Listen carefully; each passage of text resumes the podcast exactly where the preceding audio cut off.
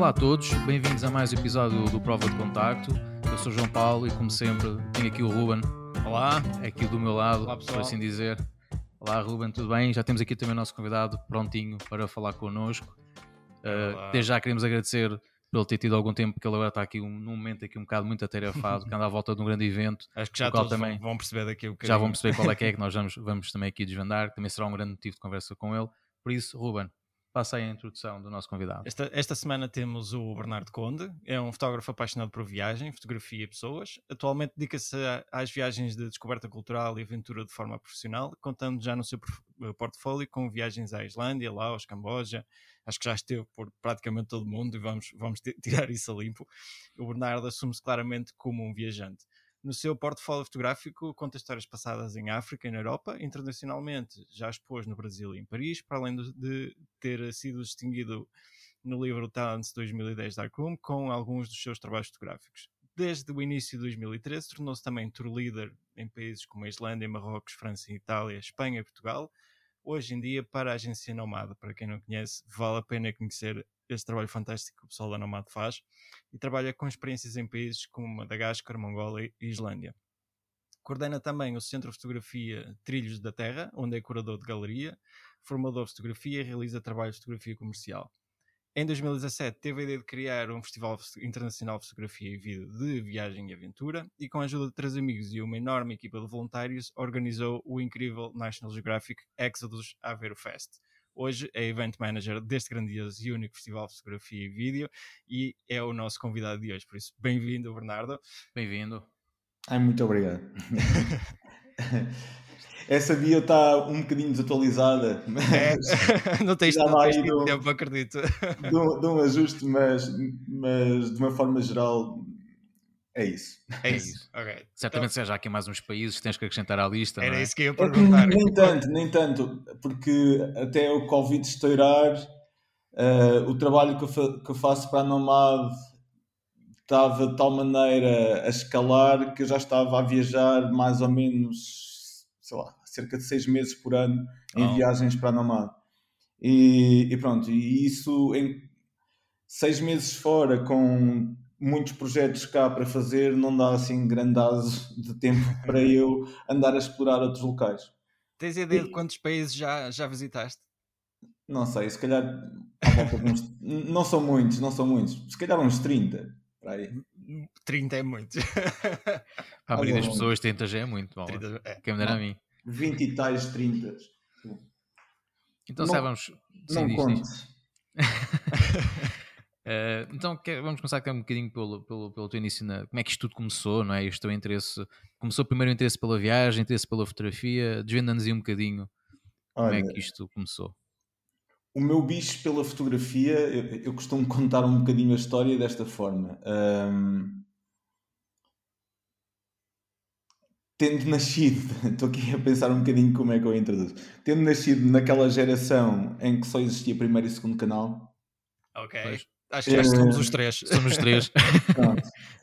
e, epá, e, e, numa altura em que tive uma infância muito ligada à natureza e ao ar livre e, e tive uma daquelas infâncias brutais, os programas, fora os desenhos animados que nós víamos, vá, uh, os programas que eu mais gostava de ver e os livros que eu papava em casa, ainda quando não sabia ler, eram livros de, ou enciclopédias com fotografias epá, do mundo, mas sobretudo dos vários ecossistemas, seja da América do Norte, da América do Sul, da África, na Ásia. Os meus pais tinham aquela enciclopédia famosa das edições Alfa, em que eram vários volumes, cada uma para um continente. e eu papava isso, mais outros livros de, de fotografia, que tinham muita fotografia de natureza né, e de paisagem. E, epá, os meus programas preferidos eram sempre documentários. Um, na altura, A Vida na Terra do Attenborough, Sim. ou então As Grandes Aventuras do A Odisseia do, do Cousteau. Hum. E então a minha aproximação à imagem e à viagem acho que começou um bocadinho por aí. Um, a dada altura, mudei de casa. Por isso tudo, não é? O que desculpa? Antes foste seduzido um bocadinho para, para, para esse imaginário todo que, que ia se desenvolvendo, não é? Pá, é aquilo que, que, de alguma forma se calhar moldou o meu subconsciente hum. a querer chegar mais longe, a querer visitar aqueles sítios e ter imagens daqueles sítios. Um, e entretanto também acho que houve um fator importante que foi na minha infância de entretanto mudei de casa epá, e o, meu quarto e do meu irmão, que eu dividia com o meu irmão, era todo forrado a cortiça e ele teve muitos anos forrado com grandes pósteres de fotografia de natureza. Oh. e não sei onde é que a minha mãe os desencantou, na realidade, mas sei que um dia apareceu lá com uns pósteres e foram pendurados na parede e tiveram lá uns bons anos. E, e pronto, então acho que a imagem, o bichinho, mesmo antes de pegar numa câmera, hum. e acho que a primeira vez que eu peguei numa câmera terá sido numa, vi numa visita de estudo aí da quarta classe ao jardim zoológico ou qualquer coisa assim, em que o meu pai me deu uma daquelas Agfa Matix que vinha Sim. como brindes da, da, das seleções do Reader's Digest. Sim. E pôs-me lá um rolo e disse: pá, primeira dica, idealmente mete o sol atrás das costas. um, ainda que isso valha o que vale, não é? uh, provavelmente é a coisa mais segura, não é a coisa mais interessante. Certo. Mas, mas pronto, para quem estava a começar. Era um começo, foi uma, dica, um de, uma, uma, dica de início, acho que sim, tudo tem um começo. Sim. E... Mas qual, qual, foi a primeira viagem que fizeste assim mais de forma mais nomádica, onde pudeste ir ao, ao encontro desse teu imaginário de, de, de adolescência? Olha, ainda há pouco estava a falar com uma das oradoras do, do Festival do Exodus deste ano, que é, é produtora e dona de uma agência de produção de documentários em África, provavelmente a única produtora africana de documentários de vida selvagem em África que faz conteúdos com africanos, o que é uma cena brutal. Ok. okay. Uh, e ela é keniana. E a minha primeira, por coincidência, a minha primeira grande viagem, assim a sério, mesmo falar em Marrocos não é falar de, de África. Sim. Uh, e então a minha primeira grande viagem para fora foi ao Quénia e foi tardia comparado com as novas gerações. Uh, eu não sei se vocês se, se hum, partilham comigo aquilo que era tipicamente as nossas férias de verão com os nossos pais, que na maior parte das vezes era ir tipo para o Algarve 15 dias e, e pronto, e as grandes viagens só surgem já numa fase adulta um bocadinho mais avançada. E, hum, e comigo foi o meu percurso é mais ou menos esse. E essa viagem ao Quénia caiu-me por acidente. Estava para ir o meu pai, mas a minha mãe teve um problema de saúde e teve de ser operado. E eu fui no lugar do meu pai. Hum. Um, e então em 2004, 2005 fui, sei lá, mais de duas semanas para o Quénia. Uh. E essa viagem, estava a dizer à Paula, é, da, que é das viagens que eu não acredito que eu fiz, porque é a materialização daquilo que nós estávamos sempre a ver em ecrãs e de Os repente. Livros, quando, é? Sim, e quando de repente tu vês pá, a tua primeira mandada de elefantes, Uf. ficas. Epá, é, é, é uma cena surreal. Não, continuo sem acreditar. Para mim, aquele, aquela viagem foi super, super de outro planeta. Apesar de já ter viajado muito e ter tido também experiências incríveis, pá, aquela marcou-me pelo facto de, para mim, como primeira, foi inacreditável. E foi essa viagem que te deu um bocado aquele clique de epá, é isto que eu quero começar a, a fazer? Olha, hum, do ponto de vista fotográfico, eu depois daquela incursão logo ali aos 9 anos, 10, hum, eu voltei a pegar numa câmera e com gosto para ir aos 15 eu fui escoteiro e um chefe de escoteiros numa atividade achou que eu devia ser o repórter de imagem da, da coisa e pôs-me uma reflex na mão, deu-me alguns rolos e eu fiz a reportagem daí. E ficou o bicho, o meu pai tinha uma reflex da Minolta também em casa e, e comecei a pegar na, na câmera do meu pai nessa altura. e depois fui levando. E depois, quando entrei na universidade, o IPF foi lá ao UTAD. Eu entrei em Vila Real em Engenheiro do Ambiente. O IPF foi lá ao UTAD, a convite da Associação Académica, dar alguns cursos de formação. De, de, de, aqueles cursos básicos de fotografia, Sim, mas, sim, também de depois fiz, é, sim. sim, mas também depois fiz a parte de laboratório, Ok, alguns módulos. Alguns Sim, módulos, ok. sim, sim. fiz alguns modos por aí. E, e o que é certo é que desde esse, isso foi logo para aí aos 18 e, e isso o bicho aumentou de tal maneira que depois comecei a investir em material fotográfico, comecei a investir muito em livros também e em revistas para estar sempre naquela a ver o que é que estava a sair. Pá, aqui em Aveiro aconteceu uma coisa que havia uma malta um bocado mais velha que eu que, que se juntava num café para falar de fotografia e a fazer saídas, chegámos a, fazer, a organizar uma outra exposição conjunta também. Então também comecei a sair e a, e a praticar, e a falar e a aprender com a malta mais velha. E depois aos poucos fui colecionando workshops.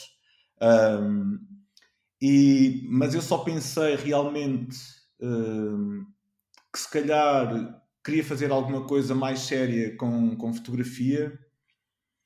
Um, depois de, para aí em 2004, quando, depois de saberem que eu já tinha este percurso associado à fotografia, me desafiaram para dar um workshop de fotografia. E epá, eu adorei a experiência porque partilhar coisas com pessoas é tremendo. E poder contribuir para que alguém possa evoluir é também espetacular. E, estás no sítio certo. Sim, e, e então opá, a coisa proporcionou-se. E fiz um workshop em 2004, nesse convite, e, e em 2007 eu, como engenheiro do ambiente, não estava 100% realizado e pensei, pá, o que é que tu gostas de fazer? E como é que eu consigo meter a fotografia na minha vida?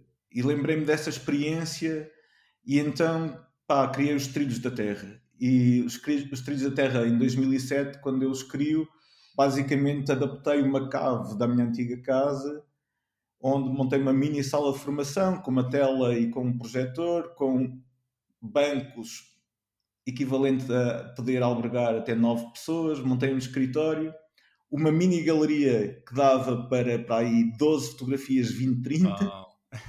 Uhum. Epá, e, e o que é certo é que desde 2007 ainda nem havia Facebook, utilizava uma plataforma de blogspot. Hum.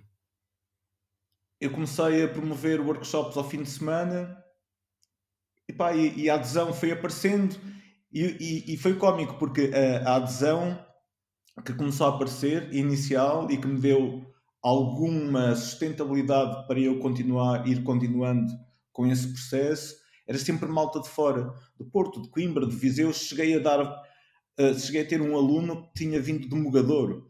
Ah, É lá. Uhum. Sim, aquilo foi, por acaso, foi, um, foi os inícios da VAD, de eu sentir que a internet chegava a outros lados. Sim. E, e depois, a dada altura, os trilhos da Terra também dão um salto do ponto de vista, vá, não só de atividades formativas, eu comecei a incorporar uma espécie de agenda cultural de, ligada à viagem. Pá, porque eram as duas coisas mesmo que, que me fazem mexer. Os seus grandes interesses. É- Sim. Era isso, era isso que eu te ia perguntar. Tu, na própria formação, tu já começavas lentamente a inserir a- algumas dicas de viagem a- a- às pessoas que estavas a ensinar? Era algo que tu já estavas a querer mostrar lentamente? Hum, epá, de vez em quando de vez em quando dava mas acho que foi só mais nesta fase eu estou como profissional posso dizer assim das viagens para aí há seis anos para aí Ok. e, e então acho que só com essa profissionalização é que essas dicas de viagem mais pura e dura é que começaram a entrar Ok. Ahm, antes, antes de, de ter estado de, de trabalhar para a Nomad em, em 2015 ainda colaborei com o Fotodrenalina aí do Vitor Costa por, com- por dois anos entre 2013 e 2014 Ahm, e, e pronto, e depois transitei para a Nomad a partir de 2015 e estou lá até agora. Ahm, E ainda me vejo a fazer isto ainda há uns anitos. Uh... Nos, gru nos, grupos que tens, que tens, que tens levado nas, nas tuas viagens, tu tens, tens reparado se há um aumento de novas gerações, ou seja, nós, e se calhar estou a falar pelo, pelos três, a nossa geração, como, como estavas a dizer, começou a viajar se calhar um bocadinho tarde demais. Tu vês os mais novos eh, eh, já com esta, esta vontade de, de, de ter mundo, de querer viajar? Cada vez mais. É. Eu acho que hoje em dia o, o fenómeno das redes sociais, sobretudo do Instagram, hum. uh, é um grande abre-olhos do mundo que está lá fora. E, e costumo dizer, para o mal e para o bem, que é, é uma maneira brutal. Eu, eu prefiro pensar no positivo, mas claro que também tem o lado negativo, de causar aquela inveja boa de ah, eu também quero ir ali. Sim. E, e, sim, e mesmo nestes grupos da Nomad, que é preciso ter alguma capacidade financeira para, para executar estas viagens, já aparecem malta nos 20. Ok. Como, como viajantes da Nomad. Um, eu consigo ter grupos heterogéneos a começar nos 25 até aos 70, por exemplo. Bom, ok. E, e, e, pronto, e aquilo que eu sinto mesmo é que, olhando no meu universo de pessoas que as gerações mais novas são muito mais predispostas a viajar do que as gerações mais velhas. Mais, mais conscientes também? Mais conscientes. Epá, acho que isso vai cair sempre na subjetividade. Okay. Porque mais conscientes de como está o mundo e Sim, se calhar. Não, não, não, ir, não ir em viagem como, como, como turista, digamos assim, ah, mas mais. mais com uma perspectiva diferente. diferente. Sim, ir, experienciarem, se calhar, certas coisas. Sim, isso. isso eu acho que sim. Eu. Claro que, assim, se nós olharmos para a sociedade, nós conseguimos sempre, ainda que mal, tentar estereotipar. a malta que prefere aquelas férias de resort e a malta Sim, sim, sim. Que prefere o viajar. Porque férias de resort. Ainda há dias que cruzei-me numa rede social qualquer com uma imagem super caricata, que era na base de ilustração, que era um rapaz tinha um quadradinho com vários pinos em vários países no mundo. Hum. E depois ao lado tinha as fotografias que ele tirou nesses países do mundo. E era sempre o mesmo tipo, numa piscina. Uau, que originalidade.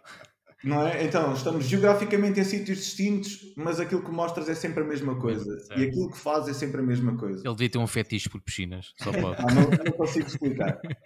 E, e acho que o viajar é mais do, bem mais longe. Bem mais do que isso. Sim, do sim. que estar ou a andar de avião para chegar a um hotel e para numa piscina. Não é isso. Sim.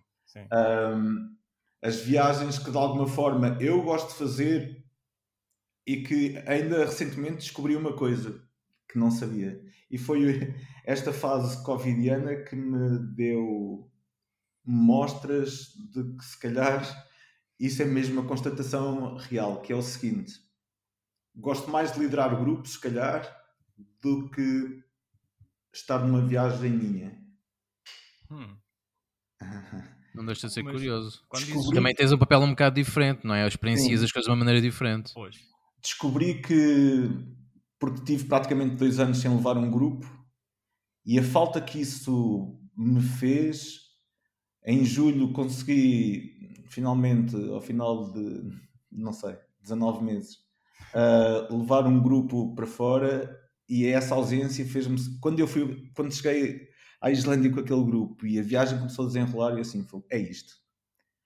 E, e dá-me um prazer imenso de proporcionar o melhor que eu puder e conseguir naquele, naqueles dias. Pá, se o programa tem X, se der para dar, acrescentar mais Y, eu farei por dar mais Y. E epá, é, é incrível. Nós podermos contribuir para que pessoas tenham vivências verdadeiramente especiais, que não seja só uma piscina. É, epá, e, é, e sei que epá, há, existem viagens. Eu, neste momento realizo três destinos: não é? Islândia, Madagascar e Mongólia.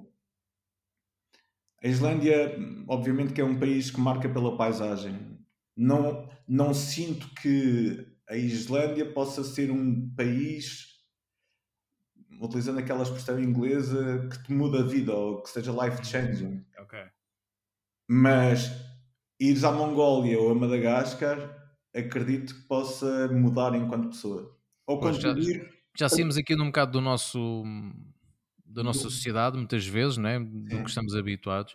E nesse, nesse, nesses grupos que tu costumas acompanhar, tu sentes que a fotografia eh, está cada vez mais, mais presente nesses grupos? Hum, ou Sim. depende das viagens que são, dos destinos que são? Não, completamente. Aliás, como eu transitei, como eu transitei de fotoadrenalina para, para a Nomad, às vezes, e como sabem que eu sou fotógrafo, às vezes as pessoas perguntam-me: Ah, mas tu fazes viagens fotográficas? E não são viagens fotográficas. Ah, são viagens de coberta cultural intensa, com nível de conforto puxado para baixo. É difícil, são, são viagens duras porque nós tentamos nos imiscuir ao máximo vá na realidade Experienciar, não é? É local, exatamente isso. exatamente. Sim. Mas hoje em dia toda a gente fotografa. É que eu direi que num grupo, se em 12 pessoas tiver uma que não fotografe, é muito raro essa pessoa existir. É o patinho feio. Porque a maior parte, nem que seja por telemóvel, e hoje em dia há Sim, sim, telemóveis que tiram imagens incríveis. Ah, Sim, mas já é uma, já é uma constante, não é? Portanto, aquela Sim. fotografia, obviamente uns que tiram só por uma questão recreativa, né? recordação também, não é? Outros, se calhar, não, se calhar já vão para uma fotografia sabe, um bocado mais, mais elaborada, mais pensada. E, pá, e há malta que, sabendo que, que sou fotógrafo, que vai pedindo dicas ao longo da viagem. Ahm, e, e pronto, e dou na, sempre tranquilamente. Há momentos em que a, a fotografia acaba sempre por surgir à conversa. E, e depois, ah, então e como é que se pode fazer isto ou aquilo? Ahm, e muitas vezes hum, pode-se partilhar também a questão da ética fotográfica quando estamos a fotografar pessoas, que tipo de abordagem é que tínhamos de fazer. Ahm, Costumas falar isso com as pessoas com, com, com que viajam contigo? sim, É, uma coisa, é um tema comum, é uma, é uma coisa recorrente. Sim, frequente, isso é interessante. Sim. Não é? Porque às vezes as pessoas, há muito aquela imagem não é? que vais para o estrangeiro, eh, fotografas à vontade e depois, não é? ainda por cima, cada vez Uhum. mais como referiste na Instagram, portanto, redes sociais, usar a imagem dessas pessoas, partilhar a imagem dessas pessoas. eh, isso é, é curioso uh, falares disso com quem viaja E- contigo. E as leis variam de país para país. é? Exatamente. Claro, claro, claro. Pá, até, até que aquilo que eu tento fazer sempre quando de alguma forma o, o assunto vem à- ao de cima é sempre dar-lhes uma, uma perspectiva seguinte, que é pá, idealmente, obviamente se está a acontecer uma cena muito bonita e se vamos pedir para tirar, a coisa quebra-se não, então saca-se, não é? Mas a minha condição número um é o máximo das vezes que seja possível pedir autorização para sacar a foto. Mas nem é só para nós termos a foto. É mais para que tu possas ter um momento de interação com uma Com essa pessoa pessoa. local. É. Com a pessoa que vais fotografar. E às vezes, pá, então em sítios remotos, isso é um momento de quebra-gelo brutal É um desbloqueador. e de tu ganhares um amigo. É um desbloqueador. Sim. Epá, é incrível. E é como, é como nós irmos aqui às nossas aldeias e de repente sentamos ao lado do tio Manel que está ali sentado a olhar para o amanhã, começas a falar, pedes para ter uma fotografia e de repente estás a jantar em casa dele. Sim, E lá fora é a mesma coisa. é igual. É. E a fotografia é um fio condutor brutal para nós nos ligarmos às pessoas. E, e então é nesta dimensão que eu tento partilhar esta questão. Então, como é que tu vais fotografar? É, Fotografas e não mostras? Fotografas à socapa? Como é que tu interages? Epá, eu, eu incentivo muito as pessoas a abordarem as pessoas. Os fotógrafos, digamos assim, abordarem os seus modelos, entre aspas. Sim, E até, até porque acho que isso muitas vezes só, só, só cria uma imagem ainda melhor e até uma história, não é? saber quem é que é a pessoa que está a fotografar. Exatamente. É? Do que simplesmente estás a uma coisa é estás a fotografar um anónimo, outra coisa é estás a fotografar uma pessoa que conheces naquele momento e ficas a saber que a pessoa que chama-se X, que tem família assim, epá, e, e, às vezes são isso também criam essas memórias. Não é? Acho que é, Sim, dá uma mais-valia à imagem, não é tenho, é só a imagem. Eu tenho um amigo meu que passava tantas vezes a, a viajar para Marrocos que, que ele fez tantas amizades por lá que Sim. a certa altura ele já estava a ser convidado para ir a casamentos e tudo, pá, casamentos berberes. Pá, pá, isto, pá, é, a, a, facilidade e a vontade com que, ele, com que ele viajava e conquistava com as pessoas e do nada metia conversa com alguém e pá, ouvias aquelas histórias extraordinárias que as pessoas têm. Pá, é, é, o, o, viajar é muito, é muito isso, pá, e, e, e aquilo, o trabalho que tu fazes em poder transmitir isso a, a, quem, a quem vai contigo, opa, isso é, deve ser uma sensação Sim, até porque é uma é? ferramenta interessante, especialmente para aquelas pessoas que são um bocado mais tímidas a falar. Né? A fotografia pode ser ali um bocado uh, é aquel, ponte, aquela motivação é? extra, não é? Para, para poder meter conversa com alguém, não é? Que às vezes há pessoas que naturalmente já são mais, mais sociais, não é? Sim. Agora, quem é assim um bocado mais tímido, mais introvertido, a fotografia pode ser ali um bocado aquele empurrãozinho, aquela motivação extra para não, vou falar com a pessoa, não é? vou mostrar a foto que lhe tirei, vou, não é? Sim. E é, é, é, muito interessante teres esse, esse papel e essas conversas com, com quem viaja contigo. Acho que é, é excelente, até porque quem, quem for ver o teu trabalho, né? já agora também fazemos uhum. aqui um uhum. bocado a referência ao teu site, bernardoconte.com. Uma coisa muito constante nas tuas imagens é as pessoas, né? portanto, a presença humana é, é, é constante praticamente em muitas das tuas fotos que, que tiras, e é, é, muito interessante também ter essa perspectiva, esse lado humano. Uh, Sim. Pá, isso eu costumo contar sempre esta história que um, e, e, acho que muitos dos participantes que eu vou tendo nos workshops identificam-se um bocadinho com, com, o percurso normal quando uma pessoa começa a fotografar, começa a fotografar o quê? Paisagem, não é? Hum. Um, e eu tinha, voltando à conversa de ser de 1912 e só ter dois canais, e, e para além dos poucos dos alguns livros e enciclopédias que tinha, pá, eu não tive acesso até 1990 e qualquer coisa à National Geographic, por exemplo. Ou, ou outros conteúdos ou outras revistas que são referência em imagem. E então quando eu, sei lá, tinha 14 ou 15 anos e, e queria fotografar, as minhas referências fotográficas eram umas coisas que são muito más às vezes médias, vá, que são os postais de escaparate. Toda a gente hum. gosta de fazer postais. É? e, e isso, e eu era muito tímido, mesmo muito, muito tímido. Pá, então fotografar pessoas nunca na vida.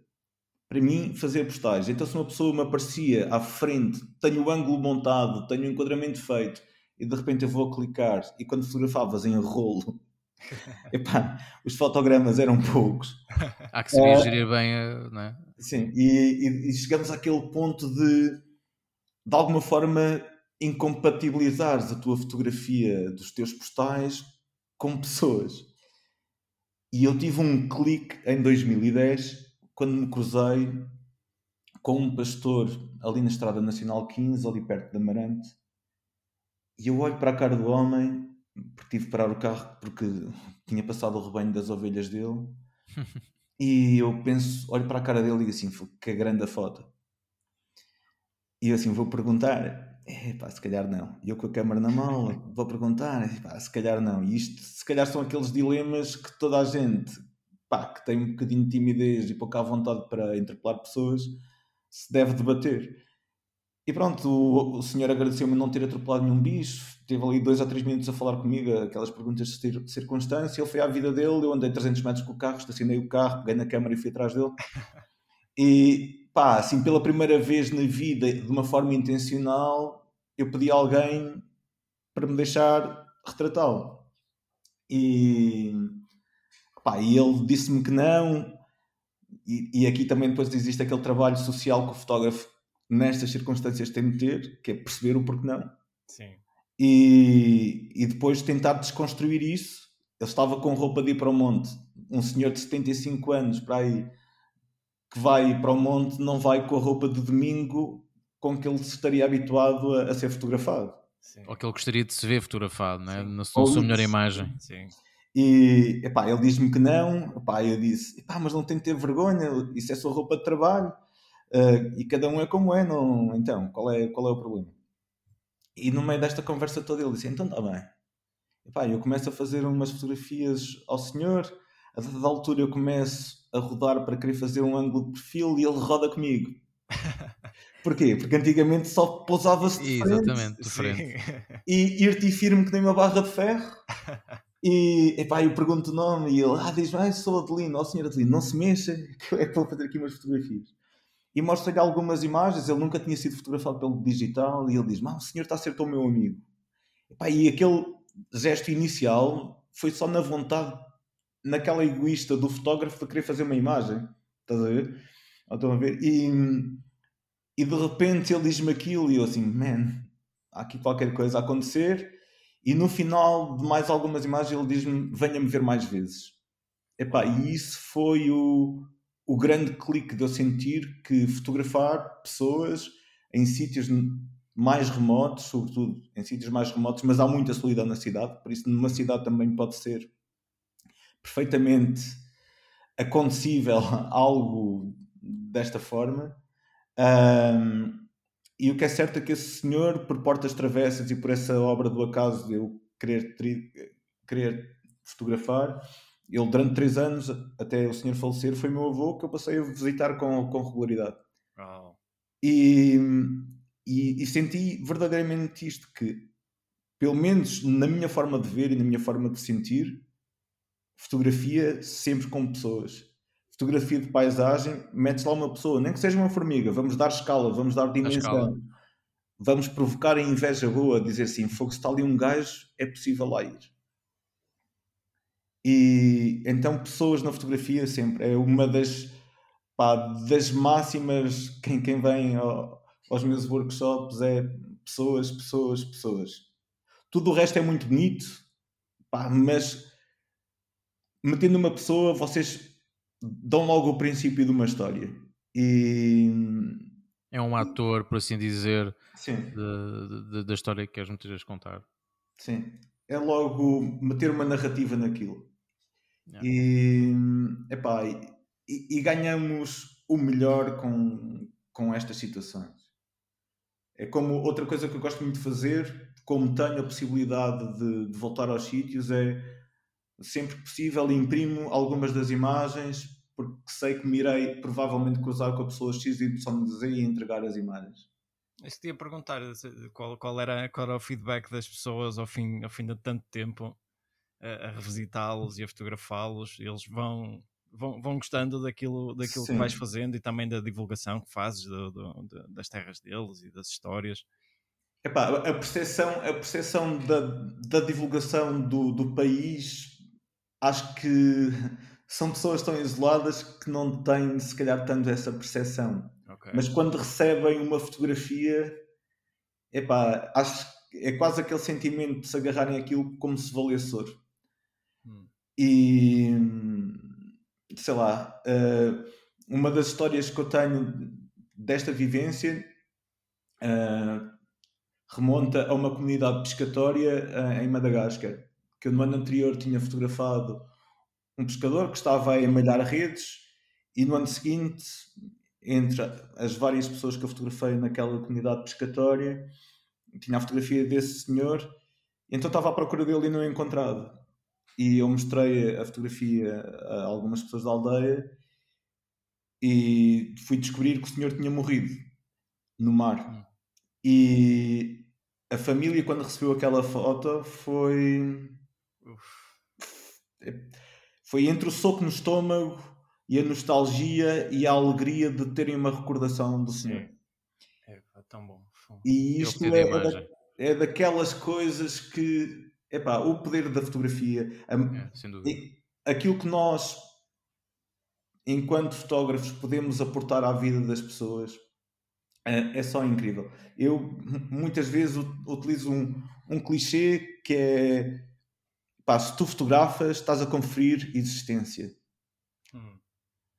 Eh, e se tu não estás a fotografar, ou se tu não fotografas determinadas coisas que existem, então elas se nunca forem registadas, provavelmente as pessoas não vão saber que, existiram. que existiu.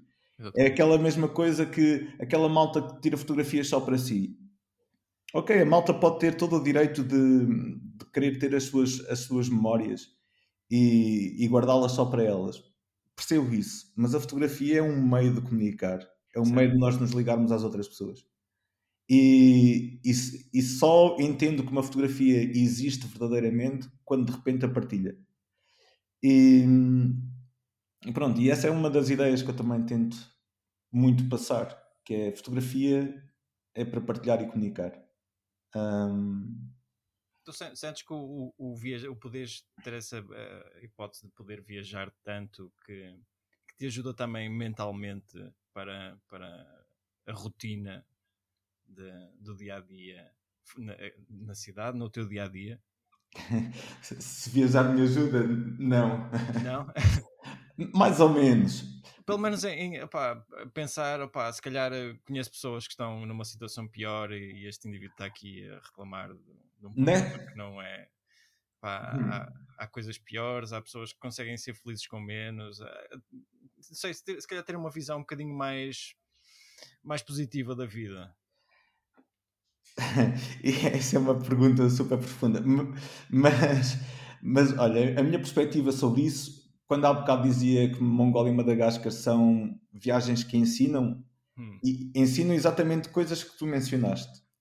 Uh, e o que é engraçado é que, obviamente, quando metes os pés no chão e chegas aqui à tua cidade, eu chego a Aveiro, eu digo: isto é paraíso. Hum. E aquela malta que vive aqui, obviamente que socialmente existem sempre os que têm mais, os que têm menos, infelizmente, e, há, e vai existir sempre gente a dizer mal, o que é triste. Okay. Porque, ao dizerem mal do nosso sistema de saúde, porque esperaram 8 horas numa urgência. A última vez que eu estive em Madagascar, terei transportado se calhar de 11 km, os últimos 4 km, uma miúda às costas num caminho de montanha, porque não tinha médico na aldeia e a, e a miúda estava com uma infecção pulmonar e a mãe nem 5 euros já tinha para levar ao médico.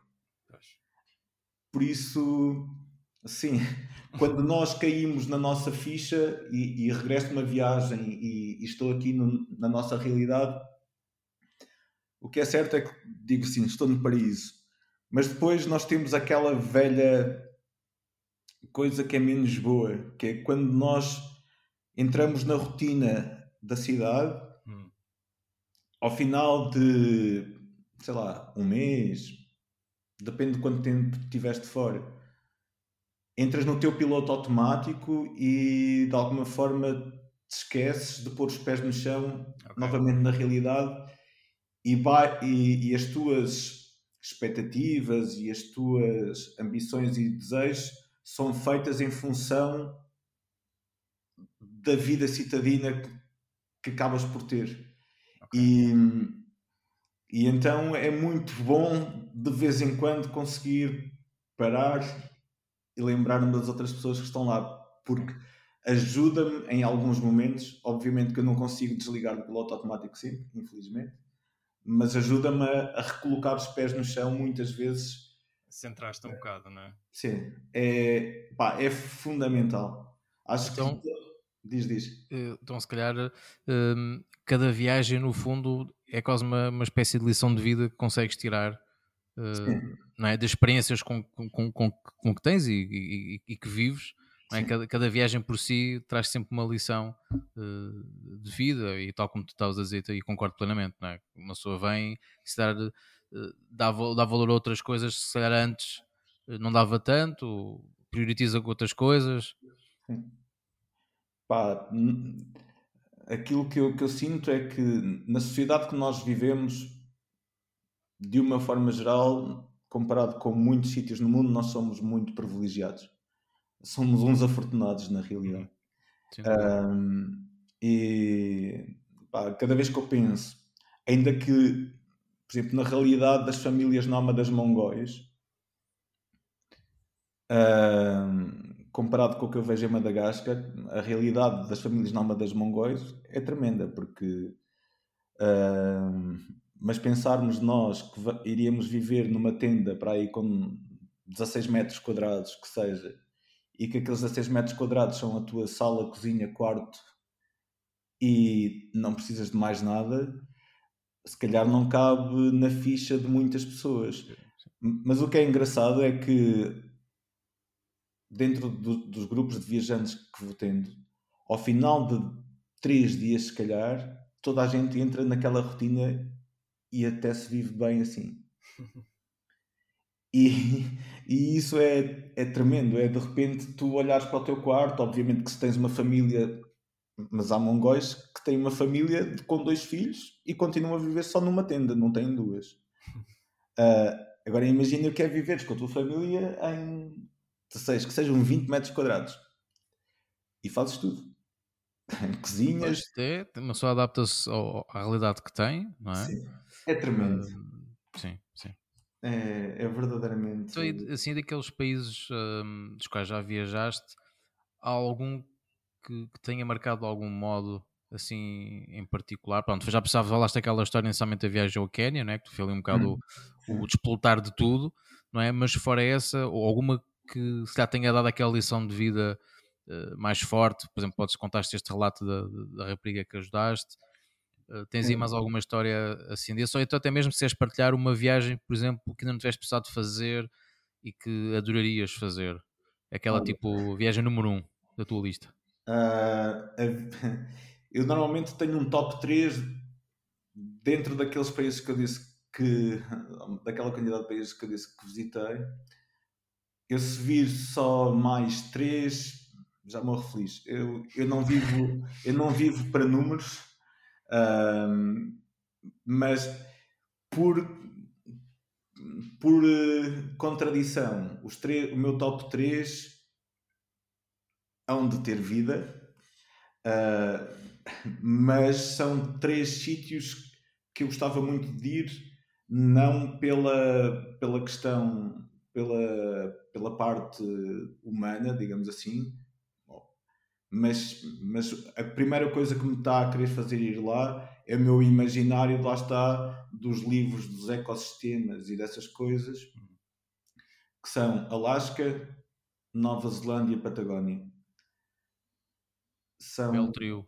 É o meu top 3 de coisas que, quando eu concretizar, assim, ok, está bom, posso arranjar uma casa no meio da floresta e ermitar. uh, não preciso de mais nada.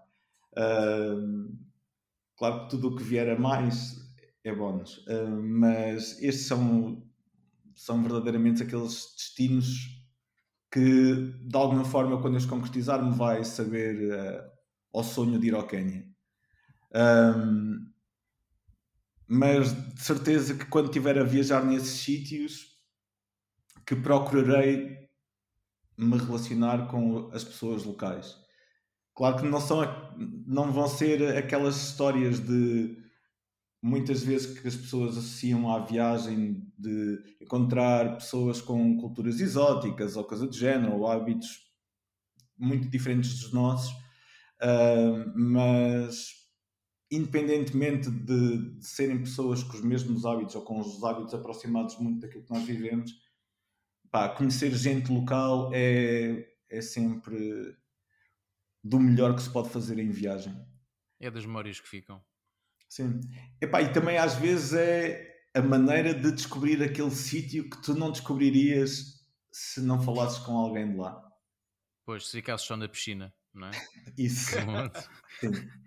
Então, e achas que se calhar foi essa, esse teu interesse constante de quereres hum, ter essas vivências, essas histórias e de quereres partilhar também essas histórias que originou a criação do, do Exodus, a ver o Fest?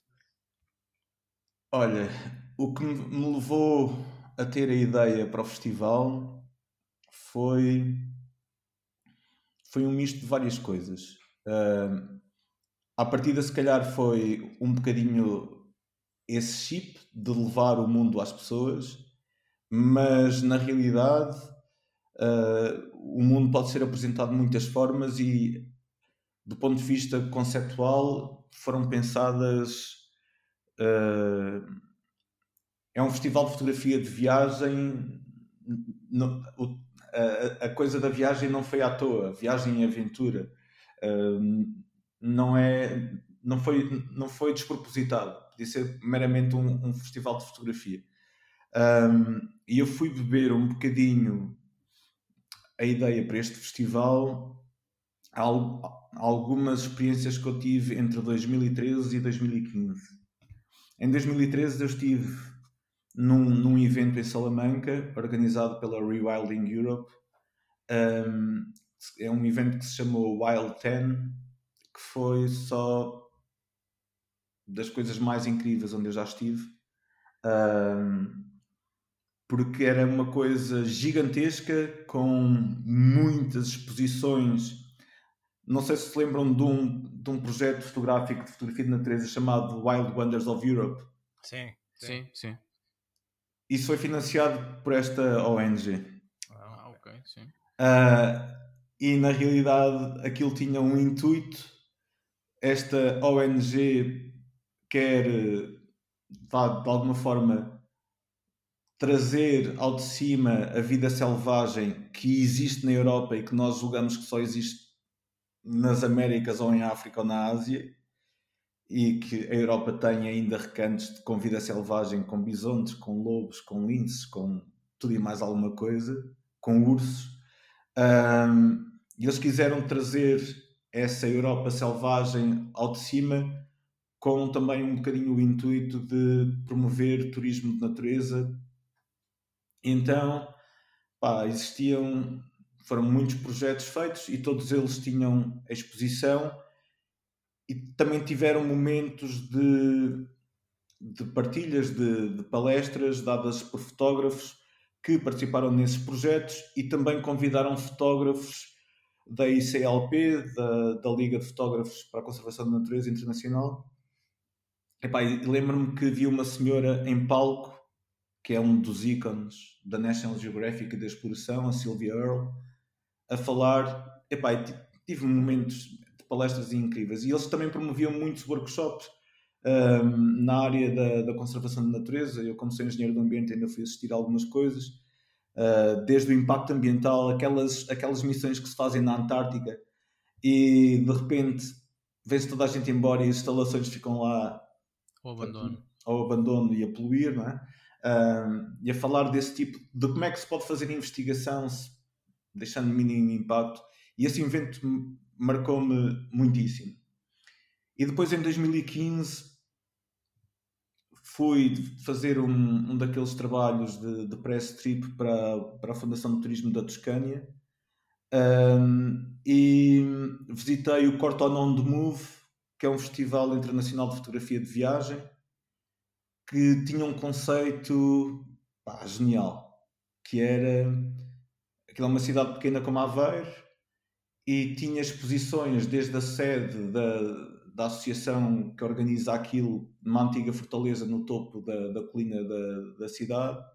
E depois tinha exposições espalhadas por tudo quando eram edifícios, antigos talhos de veludos deram-lhes uma pintura e converteram o talho num, numa galeria, um antigo hospital que estava abandonado tinha várias salas do hospital com, com exposições.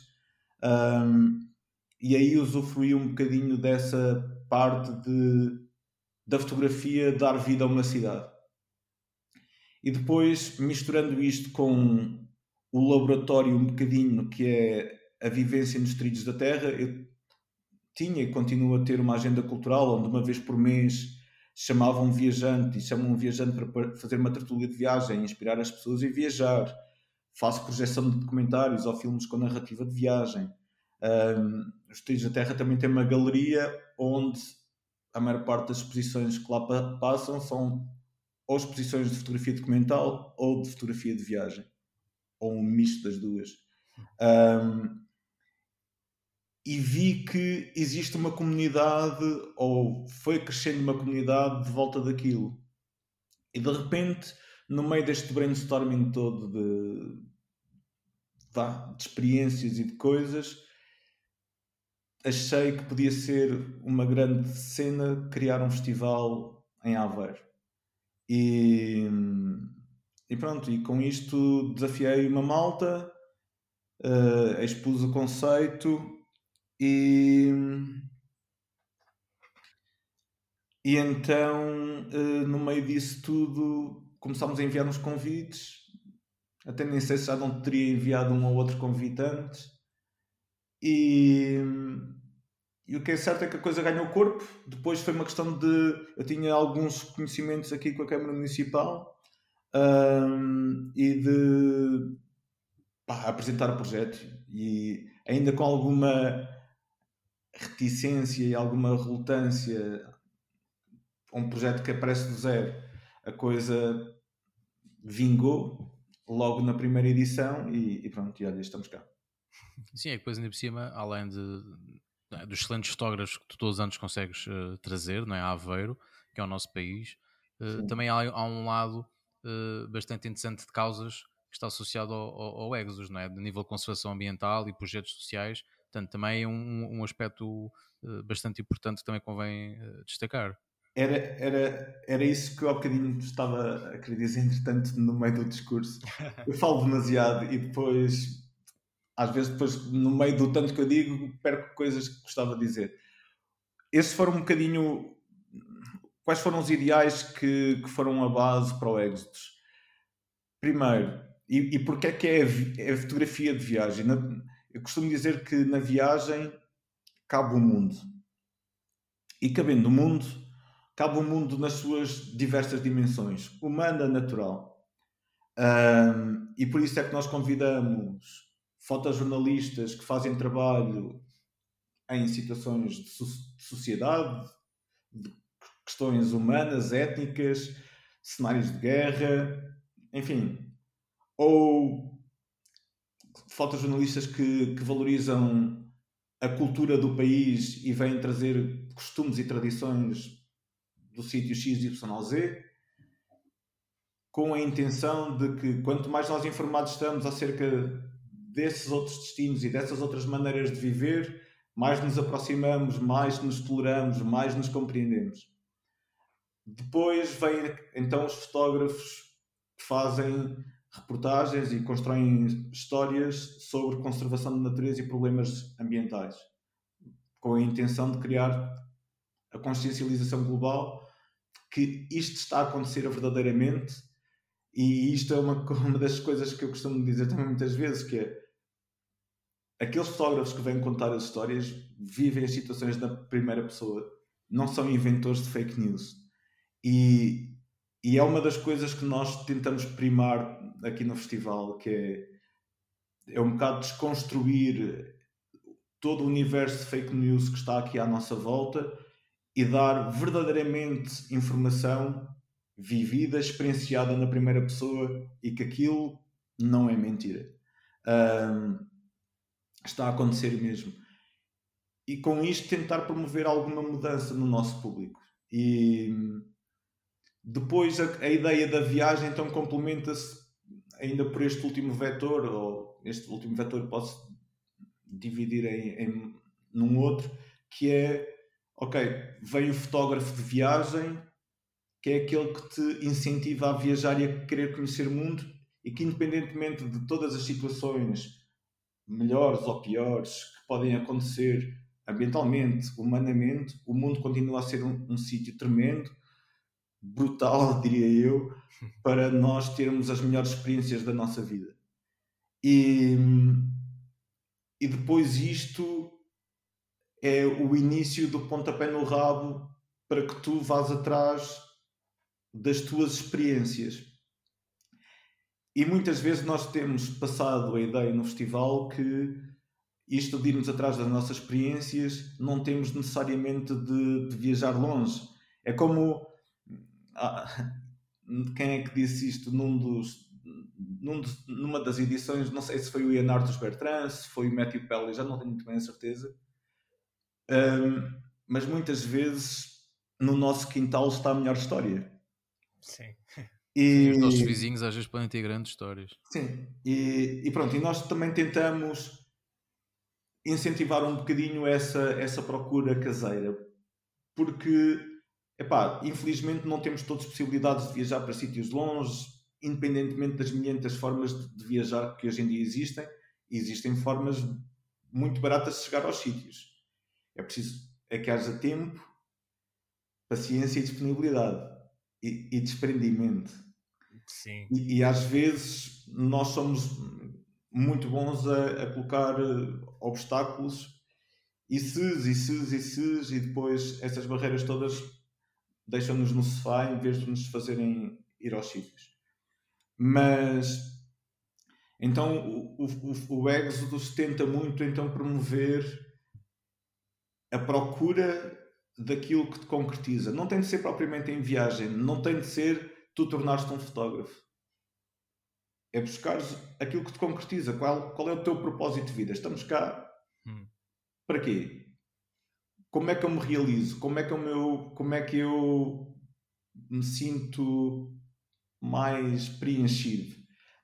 E com isto não, não estou a falar de felicidade. Uh, porque inicialmente, se calhar, quando na primeira edição do X, se calhar muitas poderei ter falado de, desse conceito de, de, felicidade, mas a dada altura o Timothy Allen, que foi o fotógrafo responsável pela, pela série do Human Planet na BBC uhum. e que hoje em dia é o responsável por um grande festival nos Emirados Árabes Unidos, o Exposure, um, ele utilizou uma frase muito bonita que diz que descobrindo o nosso propósito nós vamos chegar aos sítios certos, qualquer coisa assim do género. E, e, a frase, e esta é uma frase verdadeiramente chave, porque mais que a felicidade, se calhar faz sentido nós nos questionarmos o que é que estamos. Porquê é que eu estou aqui? O que é que eu quero fazer? E, e daí traçar, tentar traçar um, um caminho e ter em conta que esse caminho nunca vai ser linear. Eu comecei como engenheiro, hoje divido-me entre a fotografia e as viagens. Um, se calhar aos 19, aos 20, aos 20 anos eu pensaria que iria ser um engenheiro, uh, estar com aquela vida casado, com filhos e uma vida super estável e de passar as minhas férias de 15 dias de férias no Algarve e de repente tudo mudou. Uh, por isso o X passa muito por esta transmissão e por isso é que eu digo também que, que o Eggs não é um festival de fotografia só para fotógrafos, é um festival em que a fotografia é o elemento e a imagem, porque também temos a componente de vídeo, a imagem é a maneira de comunicar para toda a gente. E... É o pretexto, é quase uma espécie de pretexto para juntar uh, isto tudo. Isso. Até porque, né, só vamos ver, pronto, desde já também feitamos aqui para, para divulgar o link do, do festival, que é exusaveirofest.com. Tem lá o, o, programa dos dois dias, portanto, nem vale a pena dizer os oradores. Quem tiver curiosidade, vá lá ver. E digo já que vão lá encontrar grandes nomes. Sim. Uh, e quem sabe, até quem esteja a ouvir, fique bastante interessado e seria, seria muito bom sinal. Sim, é? assistir às palestras ou participar nas palestras, exatamente, também. Porque realmente os nomes são mesmo muito interessantes. Acho que escolheram aqui grandes oradores. Um, por isso, fica aqui mais uma vez o convite: egosaverofest.com. E, e é engraçado. Do, do, desculpa, do, dos convidados todos que já, que já passaram pelo, pelo Exodus, ou, é, houve algum que era aquele convidado que tu, de sonho que tu gostavas que estivesse presente ou que gostasses de conhecer pessoalmente? Há, há ali algum bocadinho também da tua parte de pá, gostava mesmo de conhecer este gajo ao vivo.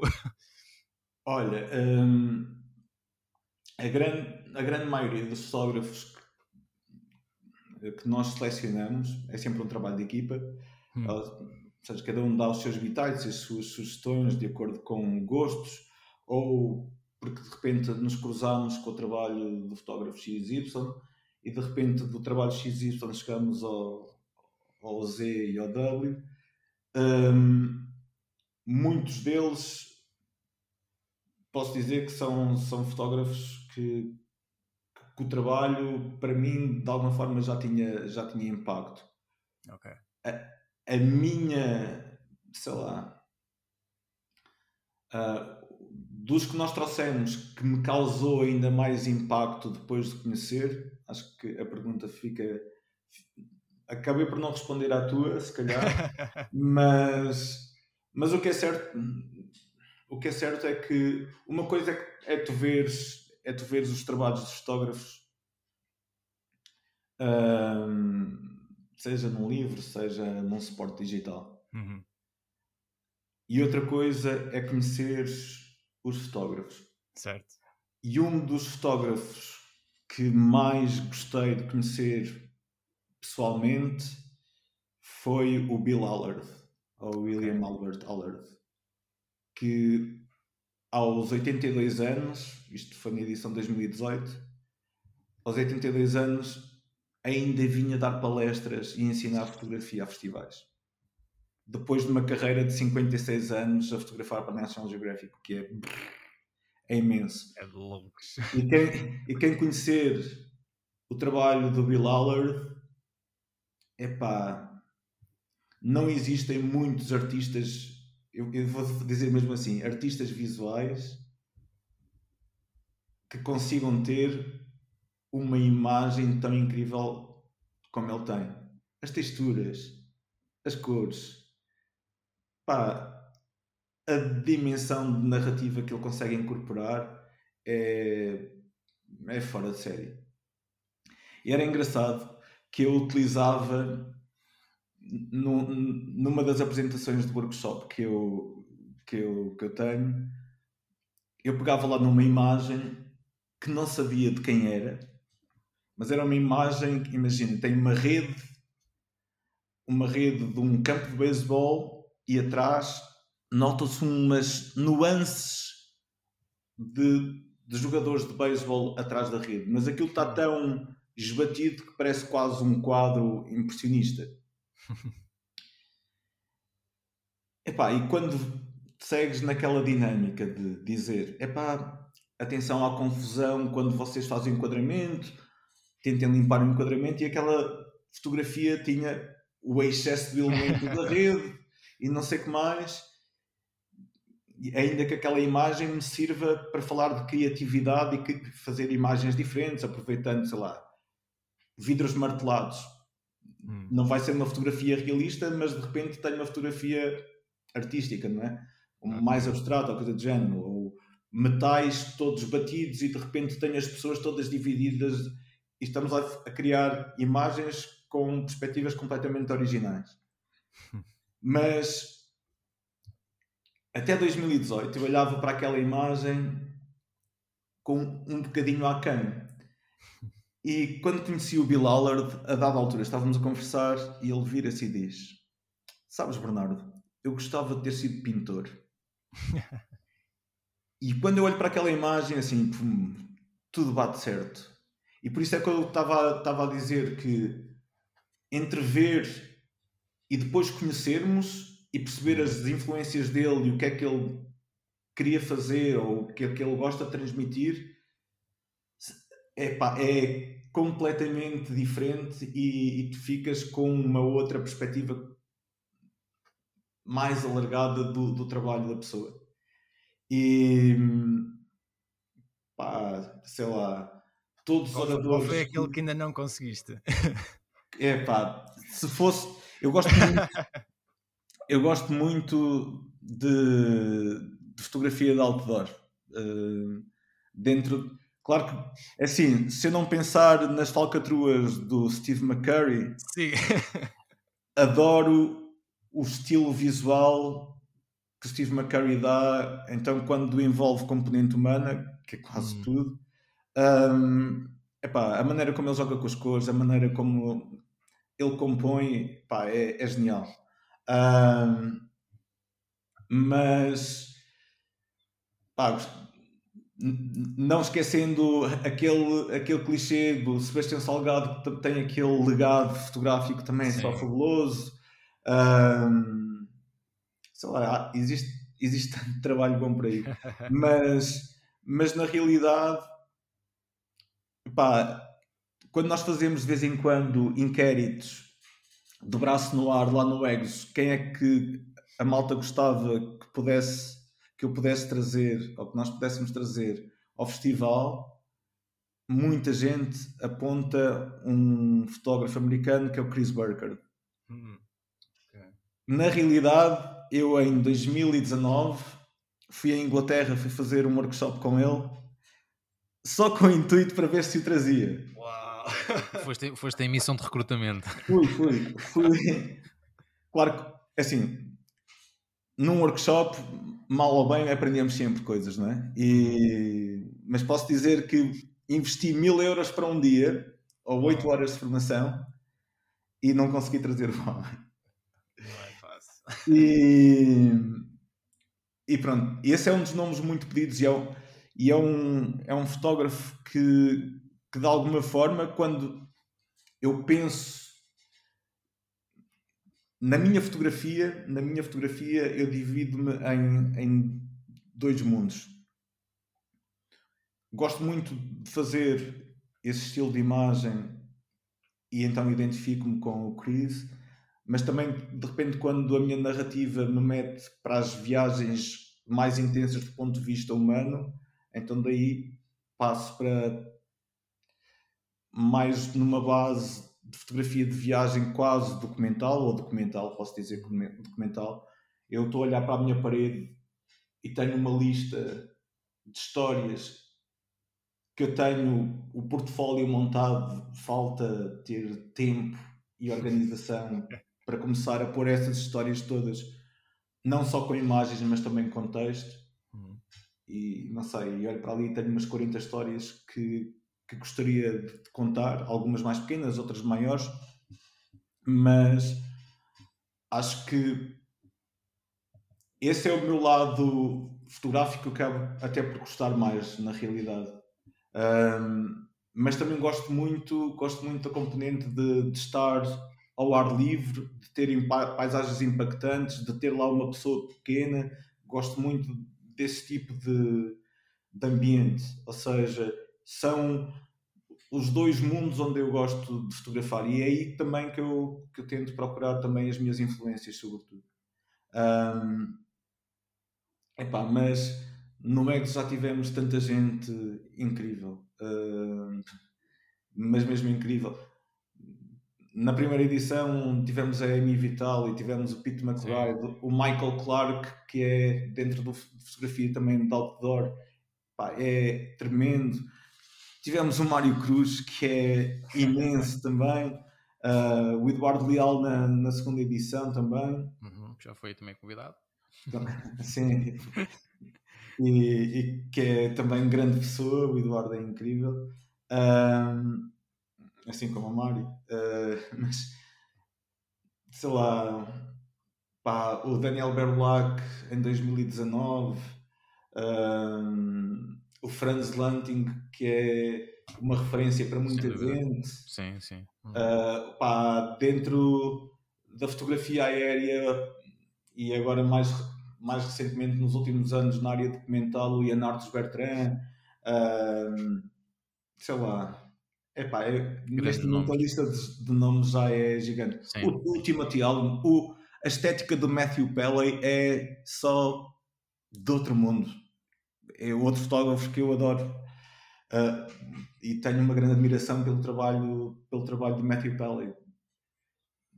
Já estou aqui uns bons nomes para quem não conhece, malta que está a ouvir, é irem pesquisar. Sim, a estética do Matthew Pelly, as cores também são. e os temas que ele escolhe fotografar. Ele também sabe escolhê-los. Um, e. sei lá. Epá, eu ia te perguntar se, se, havia algum nome que quisesses dar para quem, para quem estaria a, a, começar a viajar e a fotografar agora, mas acho que deste imensas boas, boas referências. Sim, Pá, claro que são todos estilos muito distintos. Este ano vamos ter um fotógrafo de, de conservação da natureza que tem umas imagens super impactantes, chamado David Chancellor, também ganhou o World Press Photo uhum. há uns anos. Pá, que mesmo a trazer brutalidade, brutalidade desumana no, nos animais, ele tem um sentido estético. Pá. E depois ainda é daqueles que fotografa em filme e médio formato. E... Não, é, não é para todos. Pois não. E eu estava a partilhar com ele que de vez em quando também pego na minha mamia de na C220 profissional, que era de um tio meu que fotografava casamentos com ela. Epá, e de vez em quando levo aquilo para viagem, mas aquilo é um peso. e não é muito prático. Não é prático. E estabilizar aquilo. É, sim. Epá, e depois, e fotómetro, não há fotómetro. Eu, para não andar com o fotómetro atrás, instalo a aplicação do Light Meter no telemóvel. No telemóvel. Para, para fazer a batota. Ah, mas estabilizar aquilo é, é difícil. E... Ele, ele, tem, ele tem um vídeo no, no Instagram dele a trocar, a trocar de rolo e é, é engraçado ver aquilo tudo. Pá, mas a imagem, a imagem do fundo é, é, é gravíssima. O que se consegue no final. Sim. Sim. Epá, o trabalho. Eu lembro-me que acho, acho que foi o Timothy Allen. Uh, penso que foi o Timothy a dizer: Ah, volta e meia eu cruzava-me com o David em África e era eu que lhes trazia os, que lhe trazia os rolos para a Inglaterra para comer. E aquilo era as toneladas de rolos. Um, e, e, pá, e ainda bem, acho que. Isso ainda muito... dava, dava, um debate interessante por causa daquela troca toda também que o Sebastião Salgado fez do, do, do filme para o digital, ser Sim. mais consciente ou não. Mas é, olha, é debatível isto, não é? Sim, mas eu há pouco tempo, há coisa de um, uns dois meses, vi uma. Quando o, o Sebastião Salgado fez a apresentação deste novo livro do Amazónia, uhum. um, ele a dada altura estava a dizer que. E eu não tinha consciência disso. Ele disse assim: Eu não sei editar. Sei, sei editar e tem. Deve ter a equipa dele, né? Que faz a edição em laboratório. Sim, sim do filme. E ele gosta de manter a sua linguagem fiel, ou seja, neste momento aquilo que ele disse é eu fotografo com digital e arranjei maneira depois de converter o digital em negativo Sim. para depois trabalhar isso em laboratório. Isso, isso tu consegues ver num, num documentário que o filho dele fez? O Sal da Terra? Não, não, não. Há, um, há outro documentário antes do Sal da Terra que o filho dele filmou. Okay onde tu vês um bocadinho do, do, do dia a dia dele na, na casa de Paris, no, uhum. do estúdio dele, também o arquivo, também tem uma visita ao arquivo dele, Sim. e ele fala, fala um bocadinho sobre esse processo do, do, da captação em digital e depois da conversão do digital em negativo e o tratamento que é, que é para ir buscar aquele, aquele, aquele tom que é tão característico sim, do, do, do Sebastião Salgado, não é? Pá, o mais próximo que nós já tivemos de Sebastião Salgado foi eu ter falado duas vezes com a secretária dele. Posso dizer que nas primeiras três edições nós tentámos. Ainda lá vai, ainda lá vai. E duas vezes nós obtivemos aquela resposta fortuita de ah, ele agora está com um projeto. É sim, e... e pronto, mas... Ele ainda vai, ainda vai ao Exos Fest. Era, era tremendo, era tremendo. Ainda vai, tem confiança que ele vai lá. Era tremendo. Para quem estiver interessado em, em também seguir, seguir o Exos Aveiro Fest no, no Instagram, é? para estar também a par das notícias, pronto, é só pesquisarem por Exos Aveiro Fest e, e terão lá tudo. É? Fora o site, que nós também já, já, já referenciamos, lá tem o programa todo uh, e é realmente um programa que vale a pena. Vão lá ter excelentes oradores e certamente vão aprender muito e vão ver muita coisa de qualidade.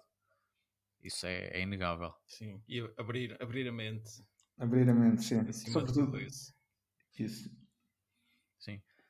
Bom, Bernardo, não sei se queres acrescentar mais aqui alguma coisa aqui à conversa, porque já sabemos que também estes teus últimos dias tens a imagem ainda muito, muito preenchida e não te queremos roubar muito mais tempo. Desde já mais uma vez agradecemos teres trazido este tempo para, para falares connosco. Obrigado eu pela e oportunidade. Dar, dar, a conhecer o teu trabalho, não só o teu trabalho pessoal, como também o Egos Aveiro Fest, que esperemos que seja um sucesso e certamente será um sucesso. E Sim. mais uma vez convidamos quem nos estiver a ouvir, procurem, eh, certamente vão ficar eh, agradavelmente surpreendidos com o que lá poderão encontrar e fica já o convite feito para, para lá aparecerem. Uh, são dois dias, certamente vão, vão aprender muita vale coisa. Pena. Vale a pena. Sem dúvida. Vocês vão lá estar, não? Tentar, tentar. Vamos tentar lá estar, sim. sim. Então venham uh, Vamos lá tentar estar, sim. Acho que era muito interessante. Sim, e, assim fica, fica o convite feito. Mais uma vez, Bernardo, muito obrigado pelo teu tempo. Obrigado. Quem nos esteve a ouvir, esperemos que tenham gostado. Sim, diz isso. Não, ia dizer obrigado e até breve, espero eu. Sim, então. Sim, claro. Uh, e também já sabem, quem, quem nos quer ouvir desse lado, pode nos seguir nas redes sociais, também enviar-nos um e-mail, que Ruben, já sabes qual é? Deu prova de contacto ponto podcast gmail.com ah, é, hoje foste muito mais rápido. No último episódio tiveste um momento mas estavas a brincar isso foi rasteira, foi rasteira eu sei que estavas a fingir que não sabias o e-mail. Uh, muito obrigado por estarem desse lado e por apoiarem o nosso podcast. Uh, e esperemos contar com vocês também um dia destes um contacto mais pessoal isto aqui para quem já ouviu o nosso último episódio. Uh, e esperemos que tenham gostado deste episódio. Mais uma vez, partilhem se gostaram, deem o vosso feedback e despedimos obrigado, obrigado mais uma vez, Bernardo. Sim, obrigado, uh, Bernardo. E quem sabe daqui a uns tempos a gente não volta a falar para tu nos divulgares talvez um livro com essas tuas oh, histórias oh. Uh, que acho que também merecem ser contadas e partilhadas. Tenho um projeto que, se conseguir concretizar em 2022, Olha, é, um, é um projeto documental particular em Madagascar que eu tenho vindo oh, a tentar então, desenvolver. Então, olha, sem sabermos, já estávamos boa, aqui, a, aqui a dar um teaser. Boa, então esperemos então depois quando isso sair que possas cá voltar ao nosso podcast para falar sobre esse projeto. É com todo o gosto que a gente volta a receber. Claro. Obrigado. Okay. Obrigado a todos por terem estado. Ruben, grande abraço. Grande abraço, pessoal. E até breve, malta.